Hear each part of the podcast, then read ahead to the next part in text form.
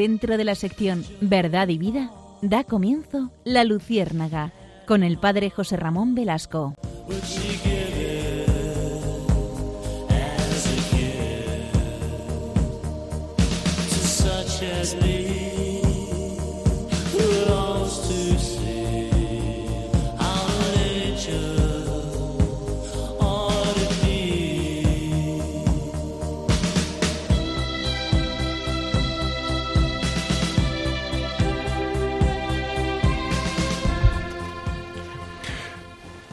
Corría el año 1963. Un mes de junio caluroso en Roma.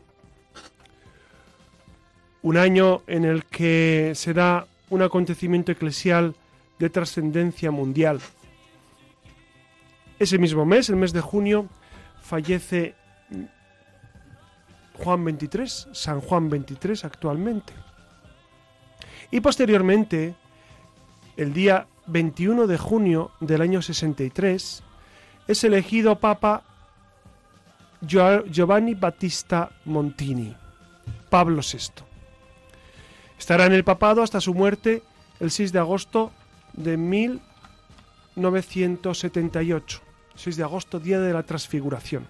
Es curioso porque el Papa Montini, Pablo VI, muere el día de la transfiguración, un tema que él había tocado en muchísimas ocasiones. Él era un hombre que vivía en esa tesitura de buscar siempre las cosas de Dios, de, procurar en su vida estar siempre pendiente de las cosas de arriba. Y, la transfiguración él le inspiraba mucho. En muchos, muchos de sus discursos comenta este pasaje de la transfiguración en el monte Tabor. Sucediendo a Juan XXIII, él decidió continuar con el Concilio Vaticano II. Fue una obra magna, una obra magna que comenzó Juan XXIII y concluyó Pablo VI. También fomentó las relaciones ecuménicas con las iglesias ortodoxas, anglicanas, protestantes, dando lugar a muchas reuniones, acuerdos históricos. Hoy, si les parece, vamos a, a caminar, a permanecer durante este rato de la Luciérnaga con Giovanni Battista Montini, con el Papa Pablo VI. ¿Por qué? Porque es un papa, un papa, yo creo, esencial en la historia de la Iglesia del siglo XX. Le tocó un momento muy complicado, el concilio y el posconcilio fueron eh, circunstancias históricas importantísimas, pero eh, que trajeron grandes dificultades. Muchos de ustedes han vivido pues esa crisis en la iglesia posconciliar. Muchos de ustedes les ha tocado cambiar sus hábitos eh, de celebración eucarística mm, antes del concilio, después del concilio, antes del concilio de espaldas, en latín, después del concilio, eh, pues cara al pueblo, en lengua vernácula, cambiaron los cantos, cambiaron los usos y costumbres de muchos clérigos. Fue un momento de cambio, incluso de mucha confusión momento de crisis, un momento en el que incluso Pablo VI en varias ocasiones dijo, el humo de Satanás ha penetrado en la iglesia. Esto sorprendió en su momento. Hoy en día seguramente no nos sorprenderíamos, sabemos que está, no solamente el humo, algo más que el humo. Pero, pero cuando lo dijo, pues era una declaración que a propios y extraños eh, descolocó en gran medida. Por eso nosotros queremos hoy acercarnos al Papa Pablo VI porque nos parece una figura importantísima, valiente, un hombre que mantuvo una fe inquebrantable en el Señor. Cuando eh, en, Holanda se publicó el Catecismo holandés, él inmediatamente después publicó el Credo del Pueblo de Dios porque se sentía eh, urgido a confirmar en la fe a sus hermanos, ¿no? Por eso Papa Pablo VI fue eh, un hombre providencial, un hombre que en el año 68, el 29 de junio del año 68, publica La Humane Vitae, una encíclica que le va a costar sangre, sudor y lágrimas. Y le cuesta la soledad y le cuesta eh, pues eh, una persecución tremenda incluso dentro de la iglesia. Por eso vamos a acercarnos a esta figura señera de, la iglesia, ¿no? Vamos a, a, permanecer junto a él en este rato y aprender de su humildad y de su fortaleza. Hoy nos acompaña de una manera especial el padre Silvio, que desde Nicaragua pues quiere estar con nosotros. Buenas noches, Padre Silvio. Buenas noches, don José Ramón. Buenas noches, Iria. Y buenas noches, Iria Fernández, que una vez más nos acompaña desde nada menos que la querida Alcorcón. buenas noches. Y buenas noches, Alex, que también está esta noche con nosotros en, el, en la guía y en los mandos. Y buenas noches y acompáñennos si les parece.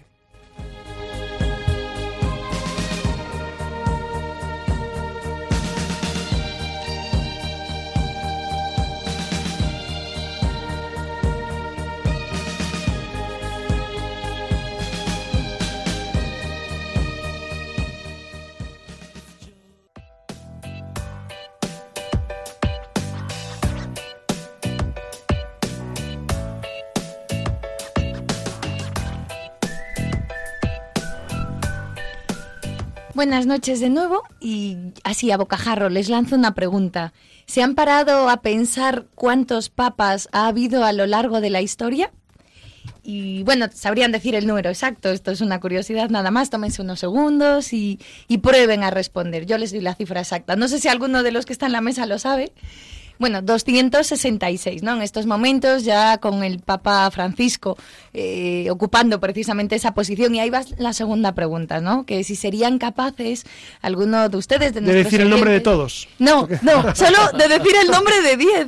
No ambiciono tanto, tampoco es una pregunta baladí, ¿no? Serían capaces, ¿no? Alguno de nuestros oyentes. Seguro, tenemos unos oyentes muy espabilados y muy despiertos incluso a estas horas. Claro, pues eh, en ocasiones parece que, que, resulta complicado, ¿no? Esta segunda pregunta, que es una pregunta sencillita. Así que, bueno, pues se lo vamos a poner fácil desde la Luciérnaga y precisamente hoy eh, les traemos a colación uno de los papas más queridos, ¿no? De todos los tiempos, aunque cada vez, por fortuna, la lista, esta lista de los más queridos no para de crecer, cosa buena. Y, bueno, que además cuenta con el título de Beato, reconocido por la Santa Madre Iglesia hace apenas unos años, dos, en 2014. Y estamos hablando ni más ni menos, como ha dicho José Ramón al comienzo, del Papa Pablo VI.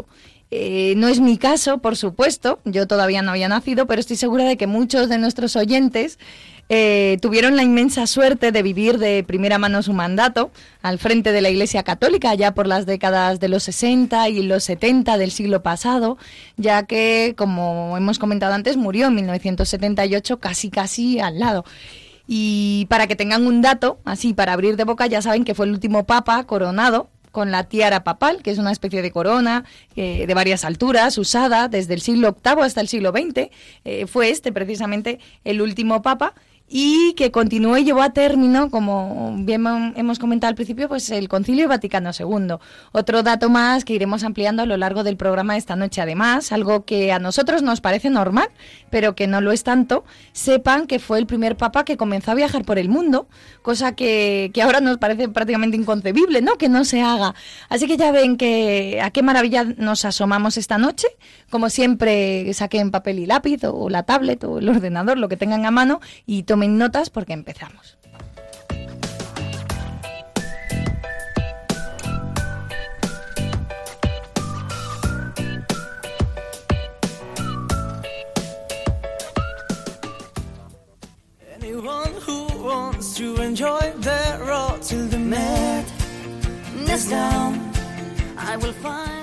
Estamos escuchando al grupo Aurin con su canción Last Night on There, que trata sobre todo aquello que necesitamos expresar y que por algún motivo no hemos tenido ocasión de hacer.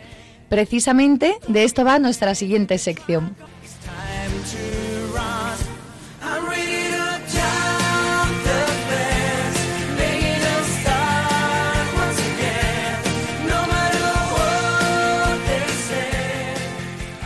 Y antes de, preguntarle al padre José Ramón y también al padre Silvio, ya que le tenemos aquí y probablemente, bueno, vamos a exprimirle todo lo que podamos, pues algunas de, de, las inquietudes que tenemos, pues vamos a detenernos brevemente en conocer algunos de los datos, algunos datos de este papá tan querido.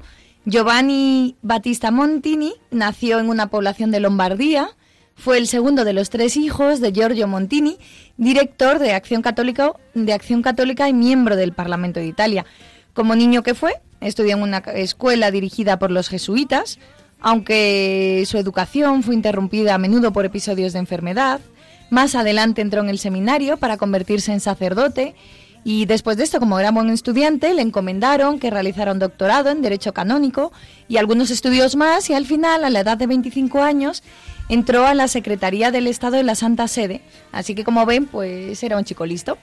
Le tocó vivir de primera mano eh, las dos guerras mundiales, aunque fue precisamente la Segunda Guerra Mundial la que le afectó de manera más directa, ya que él se encontraba ejerciendo su puesto de secretario de Estado en la Santa Sede. Sin ir más lejos, una de sus tareas, cuando la Segunda Guerra Mundial estalló, fue la de ser el encargado de velar por los asuntos comunes de dicha Secretaría de Estado, en la que ocupaba gran parte de la mañana de cada día de trabajo. Durante los años de la guerra, miles de cartas de todas partes del mundo llegaban a la mesa del Papa, la mayoría de ellas pidiendo oración ayuda, y Montini, el que sería después Pablo VI, era el encargado de formular todas las respuestas en el nombre del, Pío, del Papa Pío XII, que era su predecesor.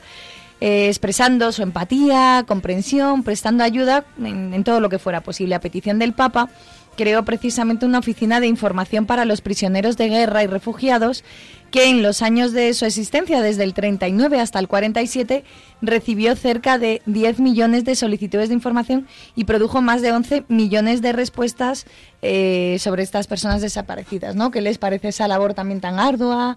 Y, eso que decíamos, ¿no? La empatía para con, con los refugiados y los prisioneros. Pero la cosa no quedó ahí y a petición del Papa también, junto con otros sacerdotes, creó la Pontificia Comisión de Asistencia que, ayudó a gran número de romanos y refugiados de todas partes, pues con viviendas, asistencia alimentaria y material. Y solo en Roma esa organización distribuyó casi dos millones de porciones de comida gratis en el 44.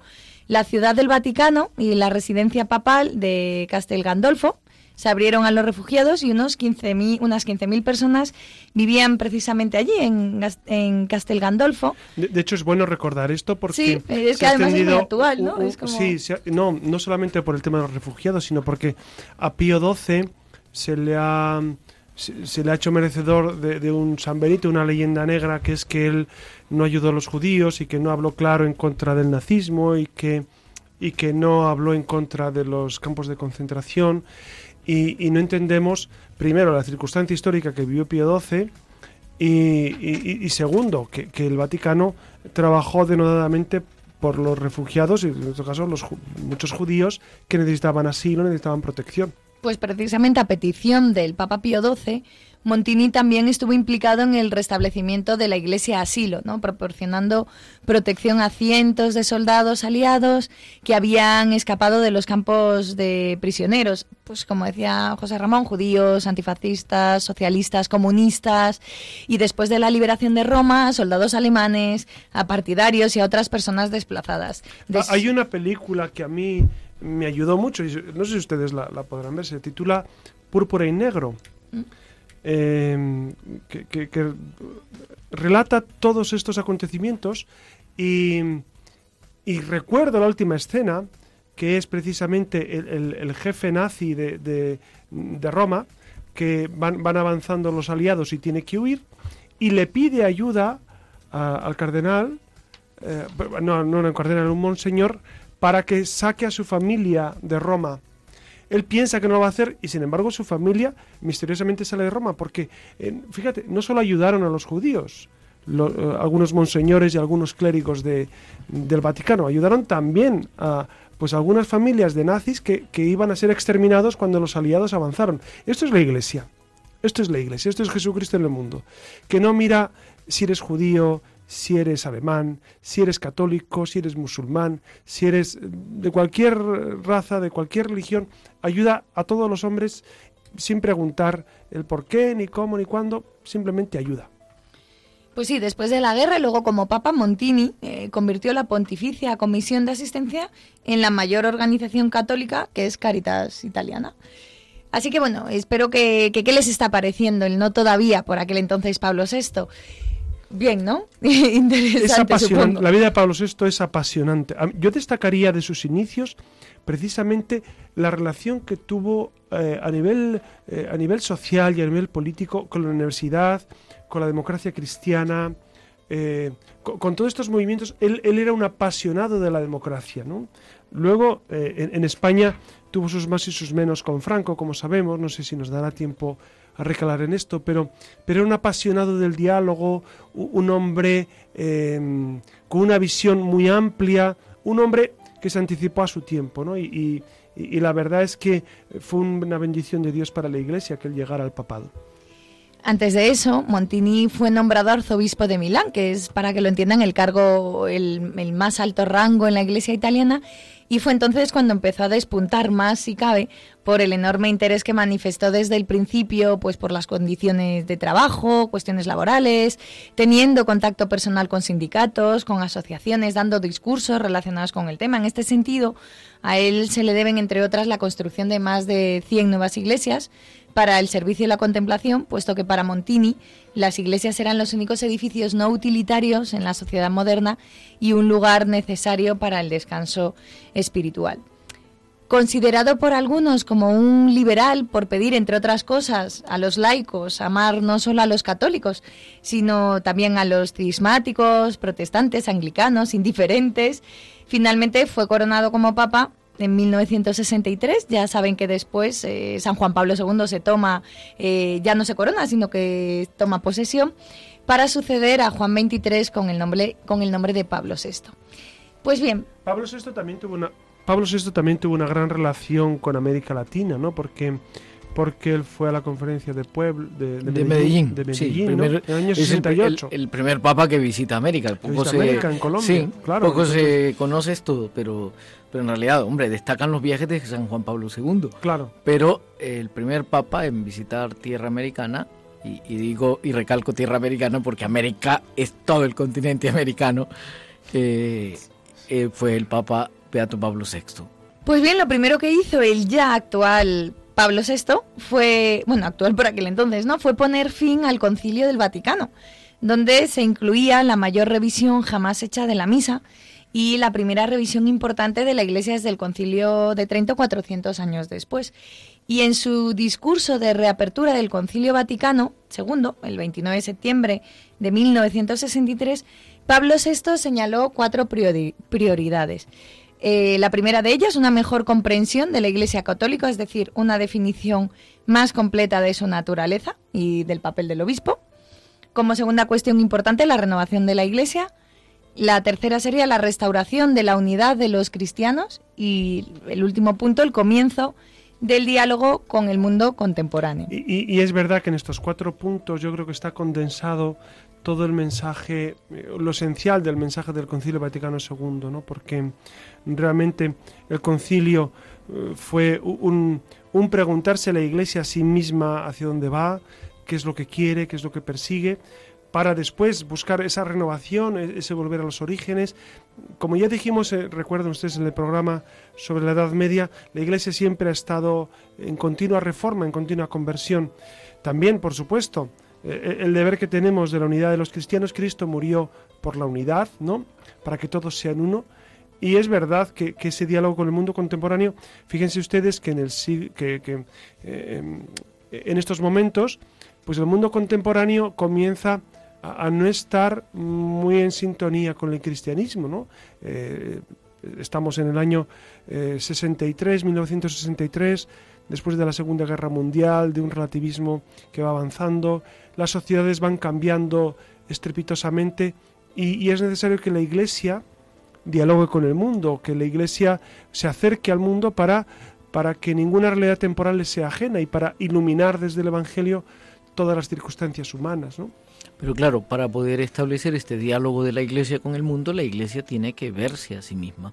Y, y son esas grandes constituciones de los documentos del Concilio Vaticano, ¿no? Y, iglesia, ¿qué piensa sobre ti? Iglesia, ¿qué dices? ¿Qué sobre dices de ti misma? ¿Sí? Sí. ¿Cuál, es, ¿Cuál es el diálogo que estableces? ¿Qué le dices al mundo, no? Eh, y para mí fue de los datos de Pablo VI un, un gesto que ya lo han de- eh, destacado, un dato valiente, el continuar el Concilio Vaticano II. Podía perfectamente... Podía como- haberlo acabado. Sí, como sumo Concluirlo. pontífice se murió San Juan XXIII, punto final, Sí. hasta ahí llegó. Pero no, o sea, eh, la valentía de, de Bueno, yo- creo que Pablo VI era un hombre de una visión muy larga y muy profunda, ¿no? Y él entendía que, que la Iglesia necesitaba ese concilio para, para, renovarse, ¿no? Entonces yo por eso continuó seguramente. Sí, esa visión larga que, que, que señala don José Ramón eh, se nota también, por ejemplo, en la, en la Humanevite. Eh, se nota, en, yo lo utilizo mucho eh, en las clases de, de, teología sacramental cuando abordo el tema de la Eucaristía, este documento de Pablo VI sobre el sacramento de la Eucaristía, que, que es una revisión. Ha también. sido esencial, pero ha sido tan mal interpretado en ocasiones, ¿verdad? Sí. Quizá... El, el, el, problema del concilio, del posconcilio, no fue tanto los documentos que la Iglesia emanó, que, que, estaban muy claros, los decretos, las constituciones. Yo creo que uno lee, relee el concilio, 50 años después o 50 y tantos, y, y, se ve la cosa muy clara. Y uno dice, ¿y cómo es posible que se desviara tanto algunos aspectos como la liturgia en este caso, no? Pues por los interpretadores, por los que interpretaban, por los que lo traducían, por los que lo querían plasmar, porque metieron seguramente su interpretación más que la interpretación de la Iglesia. Entonces, por eso también se dio un poquito de, de, de dispersión ¿no? en el posconcilio, en la Iglesia. Sí, y Pablo VI tiene la valentía, pues como, no solamente la valentía, sino eh, cumpliendo con esa misión de, de, de, sumo pontífice. Pedro tiene la tarea de confirmar en la fe a los hermanos y, y Pablo VI va confirmando en la fe, va marcando las pautas, ¿no? Eh, he señalado antes el tema de, de, la Eucaristía, pero pienso también en, en, en la Virgen, la, la, figura de Fue la un Virgen. papa profundamente mariano. Sí. Profundamente mariano. Sí, la Marialis Cultus, ese documento que yo creo que alguien que quiera, sí, esencial, quien sí. quiera profundizar en la Mariología, en la Mariología sí. pues necesariamente tiene que ir a la Marialis Cultus. Sí, sí, sí. Sí, la verdad, la verdad es que él tenía una, una devoción entrañable a la Virgen, ¿no? Y, y, y lo refleja también, eh, pues, en, en toda su vida él alude continuamente y en, y en, y en su último, eh, en su testamento que, él publica, eh, precisamente también se acoge al, al, al, amparo maternal de María porque en ella encuentra eh, su, su, sostén, ¿no? Por eso ha sido un papa profundamente mariano, ¿no? Como lo fue Juan Pablo II. Juan Pablo II luego publica otra encíclica también importantísima que es Redentoris Mater, que recoge mucho del, trasfondo de la Marialis Cultus, ¿no? Sí, pero volviendo al tema de la Marialis Cultus con Pablo VI y, y, el tema de la búsqueda de la unidad, se le critica mucho de, eh, esta práctica del ecumenismo, pero Pablo VI sabe que el ecumenismo no es simplemente juntémonos, no, no, sino el ecumenismo es búsqueda de la unidad sin perder la identidad. Y la figura de María es una manifestación clara de la identidad católica. Yo creo que en el tema de la unidad el magisterio siempre lo ha tenido bastante claro. Quizá no lo hemos tenido tan claro los clérigos o los fieles de a pie. No lo hemos tenido tan claro en ocasiones. Pero en el magisterio, yo cuando leo eh, los grandes documentos sobre la unidad de la Iglesia, Unitatis Redintegratio, entre otros, eh, yo lo veo muy... O sea, está claro, está dicho cómo debe ser, cómo debemos acercar, ¿no? Cómo debemos unir voluntades sin perder nuestra propia identidad, ¿no? Quizás luego la interpretación, de nuevo, la interpretación de los documentos es lo que en ocasiones falla. Pues Pablo VI llevó, bueno, llevó a cabo bastantes reformas. Para que se hagan una idea, a él le debemos que dos años después de su papado se estableciera el sínodo de los obispos como institución permanente de la Iglesia y órgano asesor del papado. Renovó toda la curia, que incluía, bueno, pues reducir la, la, burocracia, racionalizar las congregaciones existentes y una representación más amplia de los no italianos, ¿no? Revolucionó las elecciones papales ordenando que solo los cardenales de edad inferior a 80 años pudieran participar en los futuros Esto cónclaves. le costó más de un disgusto al Papa, porque había muchos cardenales que querían, querían. seguir ejerciendo como tales y le costó un disgusto, sí. Pues lo estáis comentando, ¿no? A él también se le debe la revisión de la misa, ya que aprobó el nuevo orden de la misa que incluía eh, revisiones y cambios sustanciales. Sobre esto de la misa, a mí me gustaría decir una palabra porque, porque veo eh, eh, cierta dispersión y ciertos malentendidos. ¿no? Es decir, la reforma que hizo el Vaticano II no fue eh, abrir las puertas de la Eucaristía, como decir, todo vale en la Eucaristía. No, no todo vale. Es decir, hay un ritual. Primero se dijo que se celebrara en latín y que en algunos casos las conferencias episcopales podrían permitir celebrar en lenguas vernáculas. Lenguas vernáculas significa las, las lenguas de cada, de cada país, de cada región. Pero esto la gente supuso o, la iglesia de a pie supuso que era que todo el mundo debía celebrar en lenguas vernáculas y se ha perdido eh, en gran medida la gran riqueza del latín. También se habló sobre, sobre el sentido de la música en la liturgia, sobre el sentido de, la, Eucaristía como sacrificio y, muchas de estas cuestiones se han ido perdiendo, ¿no? Y, gracias a Dios yo creo que la Iglesia se ha dado cuenta a tiempo y se va recuperando el sentido profundo de la liturgia, el sentido profundo de la Eucaristía, pero ah, es verdad que hubo una gran confusión por malinterpretar lo que la Iglesia había dicho, ¿no? Entonces, eh, gracias a Dios, yo creo que vamos recuperando poco a poco y, ya se ha recuperado en gran medida ese sentido litúrgico profundo, ¿no? Sí, para algunos significó nada más hablar eh, de cara al pueblo y, la misa en la lengua propia. Y hacer de la misa simplemente un banquete, una reunión de fieles, que lo es, es un banquete, es una reunión de fieles, es la comunidad que reza, es el pueblo de Dios unido, lo es pero es el sacrificio de Cristo en la cruz que se renueva. Entonces, la parte sacrificial como que se fue obviando, se fue eh, dejando de lado para dar más eh, cabida y más pie y, subrayar especialmente el sentido de la comunidad. Yo creo, yo creo que eh, cuando uno subraya algo en contra de otra cosa, se suele equivocar.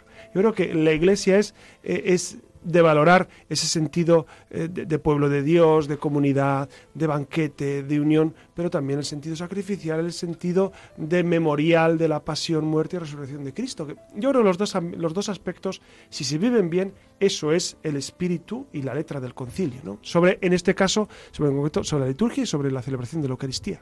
Sí, también Pablo VI creó la Secretaría para las Religiones No Cristianas, rebautizándola luego como Consejo Pontificio para el Diálogo Interreligioso y muy en la línea con esto, para fomentar lazos comunes con todas las personas de buena voluntad, decretó un día de paz anual que, bueno, que se celebra siempre el día 1 de enero. Curiosa fue también su relación con el arte y los artistas. Eh, en 1964 Pablo VI convocó una misa con artistas en la capilla Sixtina y en su discurso final subrayó la íntima vinculación entre el arte y la religión y ofreció a los artistas una alianza de amistad. Este evento supuso un gran cambio pastoral en el diálogo contemporáneo entre los artistas y la Iglesia y algo por lo que luchó y se esforzó continuamente Pablo VI eh, fue que se convirtió en el primer papa en, visitar los cinco continentes, ya que fue el más viajero de la historia hasta ese momento, ganándose el apodo del papa peregrino, como decía eh, el, padre Silvio. ¿no? Realizó diez viajes por el mundo con los que abrió nuevas vías para el papado, que, que luego fueron continuados, como bien saben, pues por sus sucesores.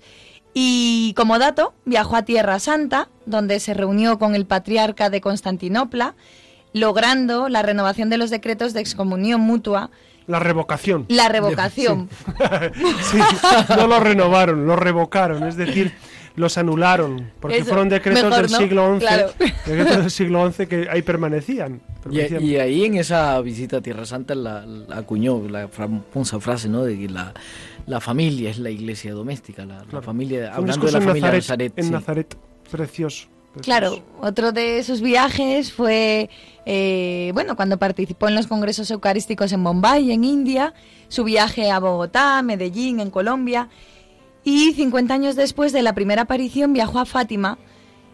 También realizó una visita pastoral a África y durante su viaje a Filipinas en 1970, que fue blanco de un intento de asesinato. Como ven, pues fue sobre todo un papa de acción y también un papa de oración, ¿no? Como no podía ser de otra manera. Y probablemente José Ramón y Padre Silvio nos estamos dejando muchos datos en el tintero, pero bueno, es al menos un poquito, son pinceladas necesarias para resolver algunos interrogantes que, bueno, que espero que nos deis respuesta. Uno que llama especialmente la atención es la preocupación del Papa por la presencia de Satanás, lo has dicho tú al principio, ¿no? Durante su pontificado llegó a decir eso que comentabas, que el humo de Satanás ha llegado a entrar por alguna fisura en el templo de Dios. Y la gente, católicos y no católicos, por aquel entonces se asustaron e incluso se molestaron muchísimo ¿no? por utilizar eh, el nombre propio de Satanás, argumentando que, era una idea del medievo, que, no tenía cabida en nuestros días. Así que, bueno, pues para que quede claro de una vez, Padre Silvio, José Ramón, eh, por si alguno de nuestros oyentes todavía no lo sabe con convencimiento, El demonio. ya, hemos tratado, ya este hemos tratado el tema. Hemos tratado este tema eh, en varios, en varios eh, programas.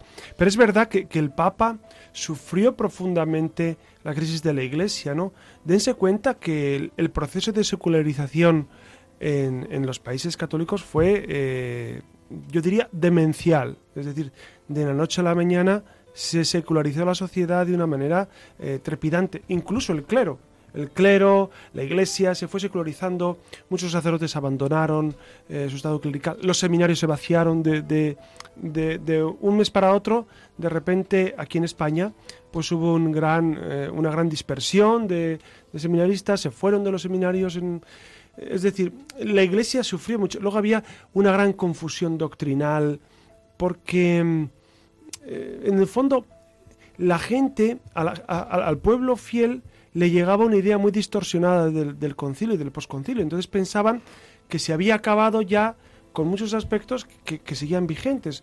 Y, en ese sentido el Papa pues afirmaba que, el humo de Satanás, pues la discordia, em, la confusión, eh, el no saber a qué tenerse, había penetrado en la Iglesia, ¿no? Sí, hablar de Satanás también, eh, pues, no sé yo cómo lo han abordado, si el, el programa anterior, pero eh, sí, eh, es una figura que, que, forma parte. Cuando se dice creo, creer en el diablo, pues claro, indudablemente que no voy a creer en el diablo como creo en Dios. Pero, pero sí, eh, la personificación del mal manifestado precisamente bueno, está en la escritura, está en la escritura, por supuesto, en el Antiguo y el Nuevo Testamento está y en el, y, nuestro Señor, o sea, y en el Padre le creo o no le creo a Jesús. Claro. Sí. o sea, de eso no hay duda. Y, bueno, a vuestro juicio, cada uno ¿no? por, por, vuestro lado, ¿cuál consideráis que es la aportación más relevante de Pablo VI eh, en el mundo cristiano? Bueno, ¿qué es, ¿cuál es el encanto, ¿no? Eh, esa debilidad que sentís por Pablo VI? ¿Por qué? Antes, eh, Padre Silvio, decías ¿no? que, que Pablo VI... habías dicho al comienzo del programa que te encantaba especialmente no solo por, por, su valentía. Por su valentía. sí, la valentía de haber continuado el concilio, la valentía, lo que señalaba José Ramón, incluso pues de, por ejemplo, la publicación del Humanevite, que años después, en nuestra época, eh, han venido a darle la razón a Pablo VI. En su momento hubo hasta una comisión de teólogos ahí opuestos, diciendo no, no, no la publique, no la publique, y, Pablo VI tirando para adelante, sacando la, la encíclica, una encíclica que, que, es la defensa de la vida, que una encíclica que hoy en esta época en que nos encanta hablar de la libertad, que nos encanta hablar de los derechos, pero si no respetamos el derecho primigenio que es el de la vida, ¿para qué quiero yo cualquier otro derecho si no me han permitido vivir? E, el, otro día leía yo una entrevista a Espido Freire, que es una, es una eh, novelista española, y decía una cosa que a mí me ha impresionado mucho. Decía, la mayor revolución del siglo XX fue la píldora anticonceptiva. Y yo me quedé pensando, digo, ¿qué razón tiene esta mujer? E, ella lo decía porque ha sido una revolución a bien, porque la mujer ya ha separado la sexualidad de la maternidad por fin y ha conseguido emanciparse de todo y, ser ella misma. Claro, e, ella lo decía en estos términos yo digo, es verdad que, que ha sido una revolución. Eh, la cuestión es si realmente ha sido una revolución en todo positiva o ha traído gravísimos problemas ah, no solamente a la mujer, sino a la familia, a la humanidad, a una dispersión sexual que vivimos tremenda. Contra eso eh, eh, iba directamente la encíclica Humane Vitae. La Humane Vitae afirmaba profundamente la familia, afirmaba intensamente el papel de la mujer en la sociedad, en la familia, y, unía, era, era, una encíclica que unía perfectamente la sexualidad, con, la responsabilidad, con, la paternidad responsable, etcétera.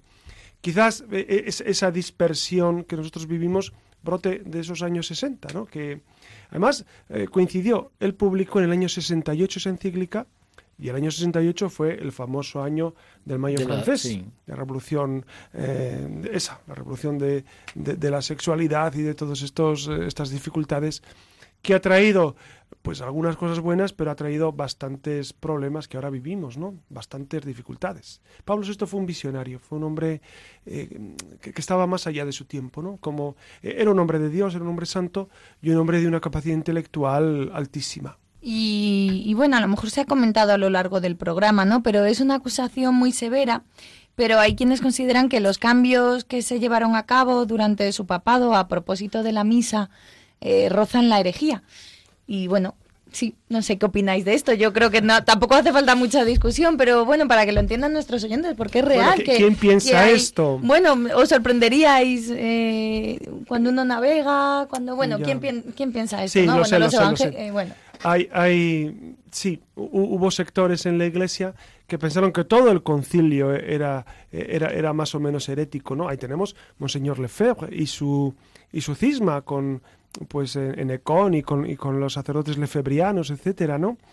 Y, como esos otros que, han, que, no aceptan el concilio en toda su, toda su dimensión. Incluso hoy en día, pues muchos añoran la Eucaristía como se celebraba antes. Eh, eh, está permitido en la Iglesia hoy. El Papa Benedicto permitió la celebración de la Eucaristía según el rito de San Pío V, que es de espaldas al pueblo, en latín, etcétera, etcétera.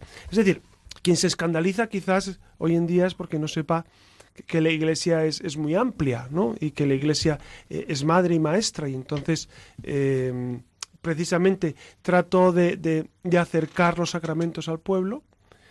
Eh, algunos pensaban que eso era, era poco menos que herético, ¿no? El, pero fíjate, 50 años después la iglesia va caminando y, va dando pasos muy ciertos en cuestión litúrgica, ¿no? Sí, y claro, eso manifiesta también el desconocimiento de muchos acerca de la riqueza de la iglesia, porque eh, en liturgia eh, vuelvo al tema de la unidad y la diversidad. La, unidad, eh, nosotros proclamamos en el credo que, que, creemos en la iglesia que es una santa católica y apostólica. La unidad no es uniformidad, la unidad en medio de la diversidad. Y quizá ahí es donde está el trabajo más arduo, en mantenernos unidos siendo diversos. Y entonces dentro de esa diversidad está la diversidad de ritos. Y, y, quien marca si algo está bien o está mal es la iglesia. La iglesia jerárquica es la que al final define y, y, nos dice si eso que estamos celebrando es lo que la iglesia piensa sobre la celebración o no. Claro, cuando uno tiene dudas, y, muchos de nuestros oyentes a lo mejor tienen dudas, ¿eso está bien o está mal? Pues mire, todo está escrito.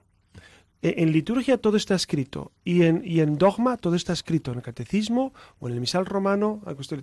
Entonces, si no, pregunte, pregunte a un sacerdote de su confianza para, para ver eh, si lo que usted está viviendo en su parroquia es lo, lo correcto o no. Pues usted investigue y, y, y no se preocupe que todo está dicho como debe ser. Otra cosa es que a veces no se celebre como debe ser. Pero, eso, pero sí está dicho cómo debe ser. Se me escapa ahorita el nombre, eh, Redención y Sacramentum de Juan Pablo II, ¿no? Me parece que sí, ¿no? Sí, sí. Y, precisamente ahí San Juan Pablo II señala que eh, la Iglesia eh, pide, no, nos pide a los sacerdotes ser administradores de la liturgia. ¿Qué pasa? Que a veces pues nos vamos por la libre. Hmm. Y entonces, pero lo que decía don José Ramón, todo en liturgia todo está escrito de cómo tendría que celebrarse, cómo tendría que hacerse. Ahí están las normas litúrgicas. ¿Qué permite esto? Permite la unidad.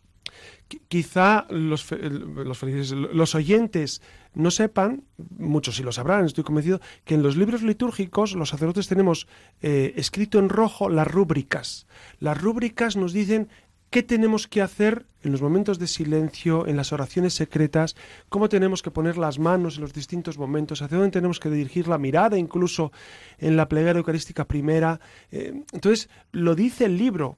Claro, si, luego no seguimos. Si, a, veces yo, yo siento que, que, algunos sacerdotes pretendemos ser dueños de la liturgia. No somos dueños, somos administradores. Es un don que se nos ha dado y que nosotros, como administradores, como dice San Pablo, de un administrador lo único que se le pide es que sea fiel. Nada más, solo se le pide que sea fiel. Pues ah, en eso que dice de, lo dice los libros eh, para despertarnos un poco porque a estas horas, imagínense, eh, la rúbrica, por ejemplo, del Aleluya si se lee, no se canta. y hay quien, hay, quien, es tan fiel que lee hasta eso. Sí, sí, sí. Las rúbricas, si ustedes ven letra en rojo, jamás la lean de un libro litúrgico. La letra en rojo eh, es para saber cómo no para leerlo.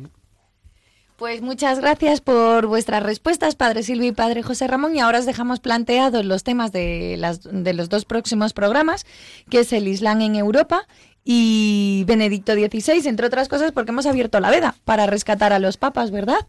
Eh, actuales y no tantos, pues que siempre viene bien saber pues cuál, cuál fue el papel ¿no? que tuvieron en la Iglesia.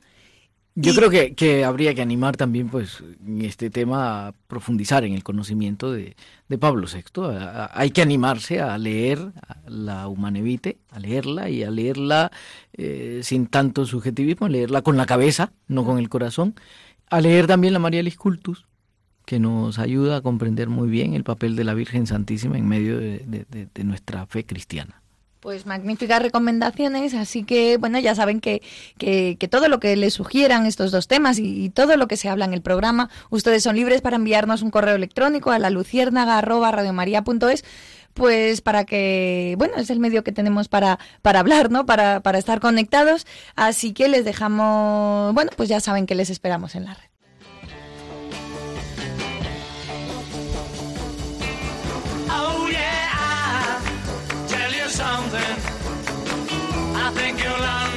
hashtag.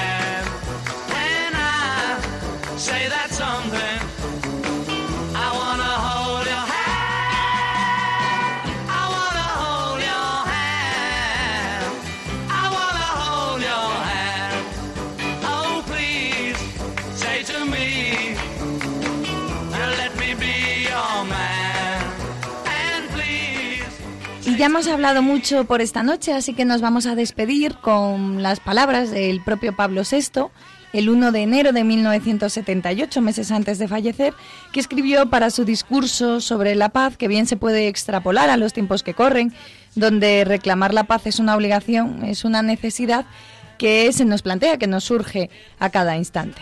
Una vez más nos atrevemos a dirigir al mundo, a la humanidad, la palabra suave y solemne de paz. Esta palabra nos oprime y nos exalta. No es nuestra, desciende del reino invisible, el reino de los cielos. Notamos la trascendencia profética, no apagada por nuestros humildes labios, que le prestan la voz. Paz en la tierra a los hombres que ama el Señor. Si repetimos, la paz debe existir, la paz es posible. La paz, recordémoslo inmediatamente, no es un sueño puramente ideal, no es una utopía atrayente, pero infecunda e inalcanzable. Es y debe ser una realidad, una realidad mutable y que se debe crear en cada periodo de la civilización, como el pan que nos alimenta, fruto de la tierra y de la divina providencia, pero a la vez obra del hombre trabajador. La paz no es, en absoluto, un estado de ataraxia pública, en la que quien goza de ella se ve dispensado de todo cuidado y defendido ante cualquier obstáculo, pudiendo concederse una felicidad estable y tranquila, que tiene más de inercia y de egoísmo que de vigor vigilante y laborioso. La paz es un equilibrio que se sostiene en el movimiento y que despliega constantes energías de espíritu y de acción. Es una fortaleza inteligente y siempre viva. Jóvenes, no nos despedimos y os bendecimos a todos. Esta es nuestra consigna. No a la violencia, sí a la paz, sí a Dios. Bueno, con qué palabras más maravillosas nos despedimos y ahora le toca al padre José Ramón Velasco. Y nada, nos despedimos con más letras, con más arte, el próximo programa de La Luciérnaga.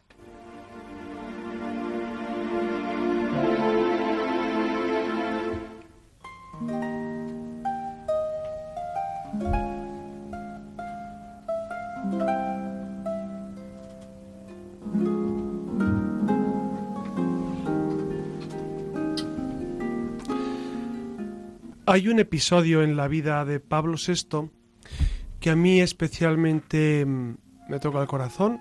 No solamente son las persecuciones por defender la verdad, ni los grandes momentos en los que él se encuentra, pues, eh, digamos, eh, solo y abatido por circunstancias intraeclesiales. Pablo VI tuvo un gran amigo en la juventud que se llamaba Aldo Moro.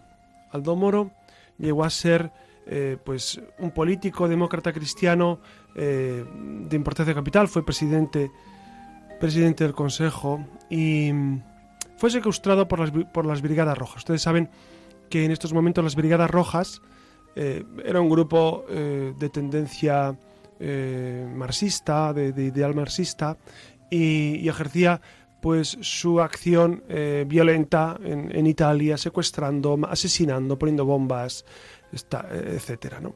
Bueno, pues secuestraron a Aldo Moro el 16 de marzo de 1978, el mismo año que muere Pablo VI.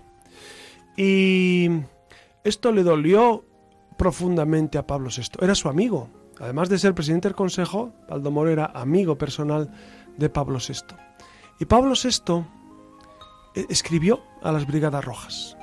Escribió un texto pequeño, pero desgarrador a las Brigadas Rojas. Se lo voy a leer porque es un texto que a mí cada vez que lo leo y cada vez que lo recuerdo, pues eh, me suscita eh, grandes emociones. Dice el Papa, escribe el Papa a las Brigadas Rojas. No tengo ningún mandato para hablar con ustedes y no estoy sujeto a ningún interés privado en lo que respecta. Pero a ustedes les quiero como a miembros de la gran familia humana, como un amigo de la época de estudiante y por un título muy especial, como un hermano en la fe y como un hijo de la Iglesia de Cristo. Hago un llamamiento que ustedes ciertamente no ignorarán. De rodillas se lo ruego. Liberen a Aldo Moro. Simplemente, sin condiciones. No tanto por mi humilde y bien intencionada intercesión, sino debido a que comparto con usted la común dignidad de un hermano en la humanidad. Hombres de las Brigadas Rojas, me dejan el intérprete de las voces de muchos de nuestros conciudadanos la esperanza de que en sus sentimientos de corazón, que la humanidad triunfará. En la oración y siempre amándolos, espero prueba de ello.